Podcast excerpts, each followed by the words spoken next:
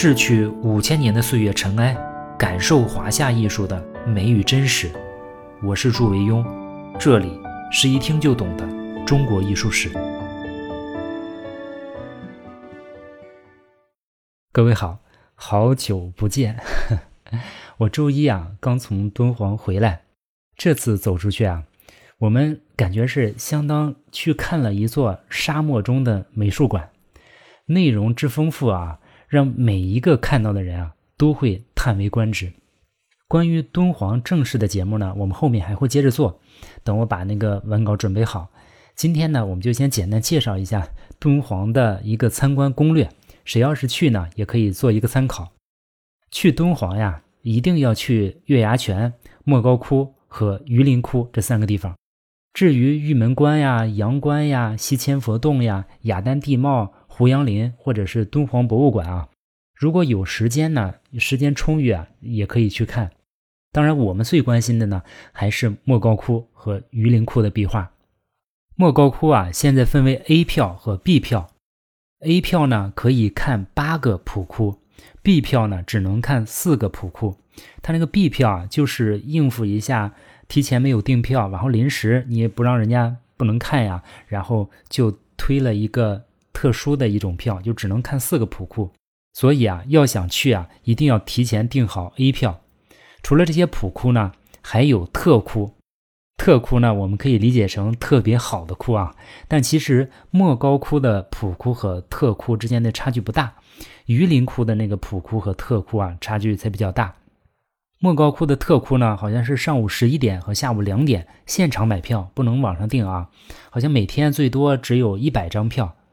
目前啊，莫高窟它是开放了四个特窟，我们每个团都看了两个，算是就是看真正的窟啊，一天看十个窟，这时间就差不多。另外呢，它旁边还有一个复制馆，有八个复制窟，呃，也应该去看，因为对于我们多数的普通人啊，复制窟和原窟那个差异啊，几乎可以忽略不计，所以也值得认真看。一天时间啊，算是安排的就比较满了。榆林窟呢，大家一定要去。虽然 距离敦煌的车程比较长，来回呢要五个小时的车程。榆林窟啊，也经常有人误解，它不在陕西榆林啊，它在瓜州，就是离敦煌不远。因为那个山谷啊有榆树，所以叫做榆林窟。它的整体规模不如莫高窟大，但是榆林窟的内容啊，从艺术角度上讲，它更精彩。目前啊，最多可以看五个普窟，四个特窟，我们也都看了，这是我们能看的啊。但是它实际开放的普窟呢，其实要更多一些。莫高窟和榆林窟的普窟啊，你走进去之后，他让你看八个也好，还是看五个也好，这都是随机挑选的，所以每次去看的内容可能不一样。进到洞窟呢，首先被管理人员分成二十个人一队，他给每一队呢会配一个讲解员，然后我们就可以跟着这个讲解员一路走下来。每个洞窟大概是要看十到十五分钟的参观时间。我们先后经历过很多个讲解员，他们那个水平和热情度啊差异很大。如果能碰上好的讲解员，那是运气，他会讲的比较细心和专业。也有差一些的，只能讲一些简单的佛经故事，一般就算完事儿。因为啊，现场经常有下一个队的人啊，在洞窟外面排队的情况，所以有的讲解员他就特别着急，看的时候呢就会匆忙。如果有这种情况，那祝老师在当场一般都会提一些问题啊，或者现场做一些讲解。那些讲解员可能 看着祝老师也比较慈祥，也会愿意啊帮助我们延长一些时间。我也想尽量让大家看得明白和尽兴，所以我感觉我们 团队在每个洞窟看的时间啊都会长一些。我简单对比一下，一般的队伍大概只有我们看的三分之二的时间。呃，当然有的我们会看得更长，比如在第一个团的有一个特窟啊，我们差不多看了半个小时。我们这次行程啊，先后有两个团。每个团有二十一个人，每个团都参观了莫高窟和榆林窟，而且各自一整天啊，还请了当地的两位专家给我们做了两场讲座。大家对这个专家讲座啊反应也都特别好。当然，我们团员也很厉害啊。最后那次我送专家出门，那个专家老师啊就悄悄对我说：“说你带来的人都好厉害呀！我给别人讲课的时候啊，他们经常听不懂，他们就让我一个字一个字的念 PPT 上的文字。但是你们的人呢，都是一听就听懂了。你看我们的人多厉害！我们还安排了那个在泥皮上面画壁画的体验课。你看，好多人都是人生第一次画画。”就是在敦煌画壁画，大家说起来都算是起点相当高了。整体呢，我们反正几天走下来吧，捕捉到的信息量是非常大的。另外，也有咱们听众给的建议啊，每天晚上吃完饭呢，大家围坐在一起做一个简单交流，我觉得这个形式特别好，都反映特别有收获。虽然我之前啊也了解过很多敦煌的知识，但是当你走进那个洞窟现场啊。跟千年的那些艺术品迎面相撞的时候啊，那种感受啊还是相当震撼的。那种进入式的体验，不是说在电脑上看图片能有的。所以我也一直强调，要到现场去看艺术品。反正几天走下来啊，总体还是非常有收获的。这也坚定了我以后要经常出去游学的一个信心，争取啊。我们以后每两个月就找到一些有内容的人文气息浓的地方去看看。好些人微信上跟我说啊，说抱怨，说游学没报上名，或者就根本没有看见通知。咱们就统一说一下啊，咱们这个游学啊，不是说祝老师要做一个固定的业务。我们做这个事情啊，最主要的想法，首先还是想让我自己啊。长见识，出去走一走，所以每次跟团的人数啊都不会太多，因为团队太大就会影响每一个参与者的体验。时间呢也一般很少选择节假日，你看很多人都建议安排在寒暑假，是吧？这可能就很难满足了，因为那样你去到每个地方的人都会特别多，这个体验就会很差。这次两个团四十二人已经算是相当多了。以后多数游学活动啊，可能能参加的人数可能会更少，所以啊，就不会在节目里面大范围的通知。以后咱们也这样啊，一般就在微信群里面说一下，或者呢，我发个朋友圈，爆满呢，咱们就行了。能不能参加都随缘。如果想进群呢，就还是加咱们那个微信。另外，我再 顺便说一下这个交流的事情。嗯，咱们现在有好多地方都能跟祝老师有互动的渠道，比如有喜马拉雅的圈子啊、私信啊、节目下面的留言，或者是公众号后台也有私信，还有交流群里也经常有人艾特我。但是因为我的时间实在是有限，这么多地方呢不可能一一都看到，有些地方的留言啊也很容易错过。如果确实有什么事情的话，就是最保险的地方就是在微信里面直接跟我说。我每天都会看微信至少一两遍吧，要不啊就在节目下面留言，一般我也会看到。但是我发现这个留言好像有时候它会自动漏掉，是吧？所以微信最保险。好，闲言少叙，书归正文。今天开始啊，我们开始讲一个新的题材——花鸟画。在这套书开始的时候啊，我曾经讲到过书画同源，最早期的图画文字啊都有记录的功能。就是绘画处在第一个时期，就实用时期啊。当时大量的鱼啊、鸟啊，还有一些其他动物的图形啊，就出现在早期的人类生活中。比如陶器啊和岩画上面就有大量的动物图形，比如咱们说那个马家窑呀什么的，有上面有大量的鱼那个图形嘛。随着绘画发展，进入到礼教时期和宗教化时期啊，这个动植物题材啊，逐渐让位于人物画。尤其是花鸟画，一般只作为修饰和点缀。但是，随着绘画的第四个时代，就是文人画时代的到来啊，花鸟画的题材啊，又重新回到人们视野的中央。从汉朝的画像砖，到南北朝的壁画，再到隋唐时代的手卷，花鸟都是各类绘画的点缀和补充。比如我们在莫高窟里看到很多经变画中都会有像荷花呀、竹子啊、树木呀这些点景的植物，还有更多的那些藻井纹样啊，都是来自于花瓣或者是树叶，它们起着装饰、点缀或者分割画面的作用。但是这样的局面啊也在悄悄地发生着变化。最主要的影响呢，是来自于印度的自由阴影晕染方法。我们说过，南朝的张僧繇啊，曾经凭借这种技法画出过惊艳一时的凹凸花。唐初的尉迟乙僧和尉迟拔之那呢，他们广受追捧啊，也应该离不开他们出色的这种晕染技巧。在他们的带领下，中原的艺术家逐渐开始熟练掌握这种技能，这就为花鸟画的爆发完成了技术积累。关于花鸟画成为重要题材的内在原因啊。北宋宣和画谱在《花鸟序论》里面解释道：“他说，金木水火土五行的精华都聚集在天地之间，阴阳寒暖的气候啊，一放则万物繁荣，一吸呢则万物收敛。这样一放一吸啊，树木花草就能生长出来，它们的形状都是自己生的，颜色呢也都是自己长的。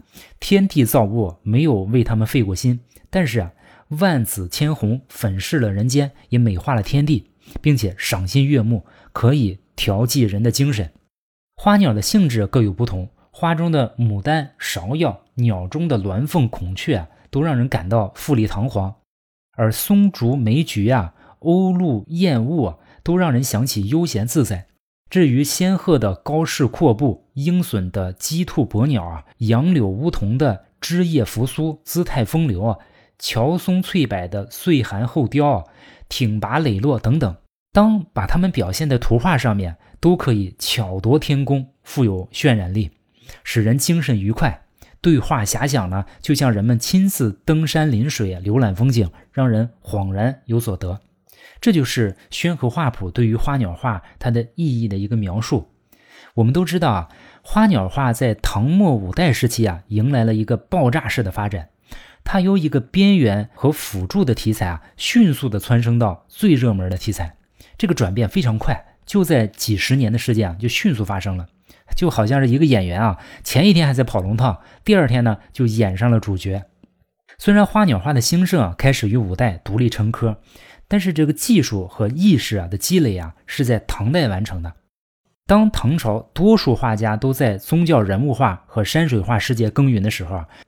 唐朝的花鸟画也在同时代缓慢但是坚实的发展，在唐代已经涌现出了一大批花鸟画家，比如像薛稷呀、边鸾呀、滕昌佑啊、魏宪、陈树、梁广、程邈、刁光印等等。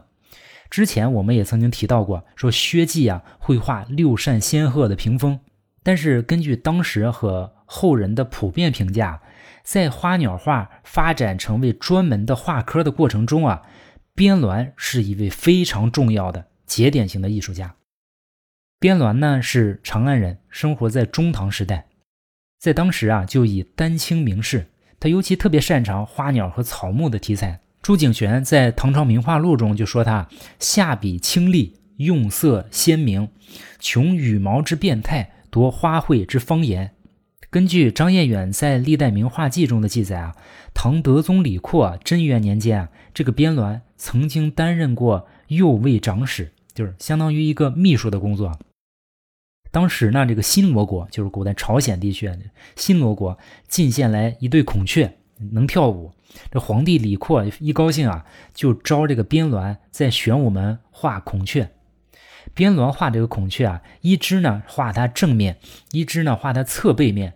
他不但把这个孔雀羽毛画得灿烂生辉啊，而且姿态婆娑，看见画就好像能让人感觉到这个孔雀啊正在跟随着节奏跳舞一样。边鸾的这个孔雀图呢，早已经失传了，但是我们今天能看到一幅枯叉双幅图啊，据传就是边鸾所作。画中呢有两只鹅和一棵枯树。虽然我查了北宋宣和画谱中啊，并没有记录这幅画，而且画中枯树上面的胎点也显得过于成熟，这幅画应该是出自南宋。但是既然历史上 都认为这幅画是边鸾的作品，那么它的画风跟边鸾应该是比较接近的。我们看画中两只肥鹅啊，一只呢似乎在抬头看天，一只呢在低头觅食，动静结合，高低搭配，这构图极好。颜色方面呢，全图以墨色为主，淡雅不俗。另外，那个羽毛晕染也非常见功力。这应该啊，就是人们印象中的边鸾的作品。还有几幅传世边鸾的作品啊，风格也都大同小异，有的浓艳一些，有的清雅一些，但是总体上都大同小异。据说啊，边鸾还为长安等地的寺观绘制壁画，比如长安宝应寺寺院墙上他画过牡丹，长安资圣寺墙上他画过花鸟，都受到当时人们的称道。折枝花卉啊，也是边鸾擅长的一个品类。折枝花卉是什么意思呢？就是这个花卉啊，它不画全株，只画折下来的一枝，画一部分。边鸾画这种折枝花卉很有名。朱景玄在《唐朝名画录》里面称赞他说：“近代折枝花居其第一，就是说谁也画不过他。”这种画法在边鸾之前啊是不多见的，但是到了五代和西夏，我们这次在敦煌壁画中看到很多供养人都是双手合十啊，掌中托着一只这个折枝花卉。可以想见啊，当时很多画家在艺术上都受到了边鸾的影响，一直到今天啊，这个折枝花卉啊都是一个非常重要的技法。有些人呢把边鸾称为啊花鸟画之祖，虽然这个说法不一定能获得广泛的共识，但是也能说明啊边鸾在花鸟画这个领域的重要贡献。我们总结一下啊，边鸾的贡献呢主要体现在三个方面。第一呢，就是他拓展了绘画题材。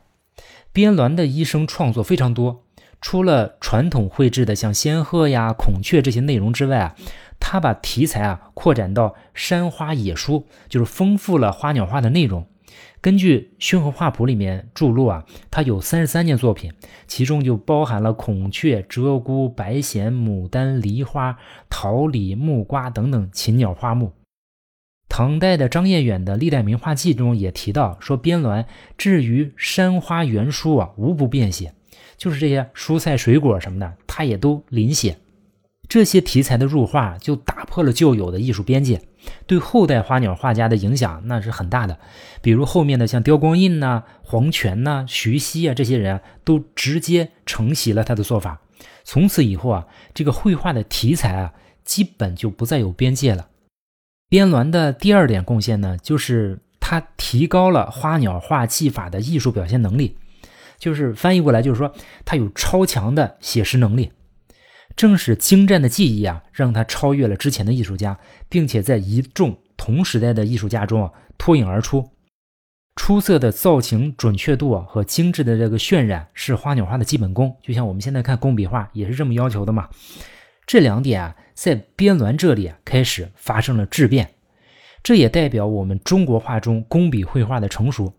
边鸾，大家说他下笔清丽，用色鲜明，达到了穷羽毛之变态，夺花卉之芳颜的艺术高度。他笔下的花鸟姿态万千，活色生香。比如南宋周密在《云烟过眼录》里面就评价边鸾画的五色葵花，说他花心皆突出，树峰抱花心不去啊。活动精彩，真奇物也。就是说，当时的人啊，就从来没有见过如此写实的绘画，所以才会感叹说“真奇物也”。边鸾的第三个贡献呢，就是他在花鸟画中啊，发扬了写生的绘画方式。虽然写生花鸟不是边鸾的创造，我们就曾经见到过那个阎立本被李世民急急忙忙招到那个游船上，面对着花鸟写生嘛。只是没有多少记录证明阎立本花鸟的具体水准，但是边鸾的写生花鸟总是会赢得围观者的掌声。比如他在大殿上为唐德宗李阔当场绘制孔雀图，皇帝大臣啊都是赞不绝口。后来啊，他又曾经在露水岸边啊，在一个沼泽地里看到了五颗长在一起的人参啊，他把这个图啊就画在画上，人们啊都认为画的极好。中国花鸟画的发展经历了几次重要的变革，其中一次啊，就是中唐边鸾这次写生。可以说啊，边鸾是中国艺术史上第一个把写生这种技法发挥到极致的人。我们之前见到的花鸟画虽然也可能画得很像，比如我们这次在榆林窟中看到那个二十五窟，是不是啊？有一个壁画，有个很多小的点缀的花草，画的都非常精彩。我还提示大家看。但是啊，他们往往是经过艺术家提炼、概括、总结、抽象得到的。但是写生呢，它更强调对于当下这个事物的具体的描绘。就比如说以一朵花为例啊，我们以前画的花呀是这种花，而写生的作品，艺术家要得到的是这枝花。这种写生的要求到了北宋宋徽宗赵佶那里啊，达到了登峰造极的程度。北宋的邓春啊，在画记里面记述了两个故事，一个呢就是说赵佶啊有一次他建成了一个宫殿，叫承德宫，他命令画院中的画家来绘制屏风啊和墙壁，参与的人你想那都是顶尖高手嘛。完工了之后啊，赵佶就来视察，看了一遍，也没有提出个褒贬，唯独啊他走到这个湖中殿殿前的廊柱拱眼的位置啊，有人画了斜枝月季花。哎，他看得非常惊喜，问这是谁画的？有人说啊，这是一个新来的少年画的。这个宋徽宗就非常高兴，赏赐了这个少年很多东西。大家都不知道什么原因啊。赵佶旁边的人就试着问皇帝。赵佶说啊，说月季啊，鲜有能画者，盖四时朝暮花蕊叶皆不同。此作春时日中者，无毫发差，故后赏之。赵佶的意思说啊，说月季这种花啊，它很难画，因为它变化很多，一年四时啊，或者一天中的早晚，它的花蕊和叶都不一样。但是呢，这个少年他竟然丝毫不差的画出了春日中午的月季。你看，我们就不清楚这个少年是不是王希孟啊？希望是。第二个故事呢，说宋徽宗啊，有一次在宣和殿前啊，他种了一棵荔枝树，竟然过了几年，没想到竟然结出了果实，长出了荔枝啊！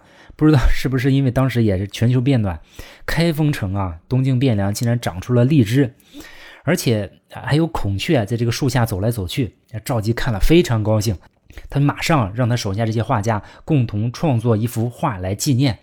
这些画家，你想，那都各尽其思啊，使出浑身的本领啊，最终呢，共同完成一幅作品，画的那也是华彩灿然。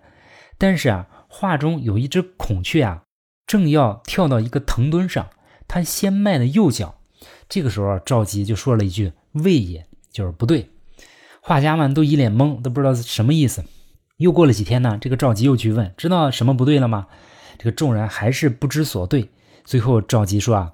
说孔雀高升啊，必先举左。就是说，孔雀，这个东西啊，它要往高处跳的时候啊，它肯定先迈左腿。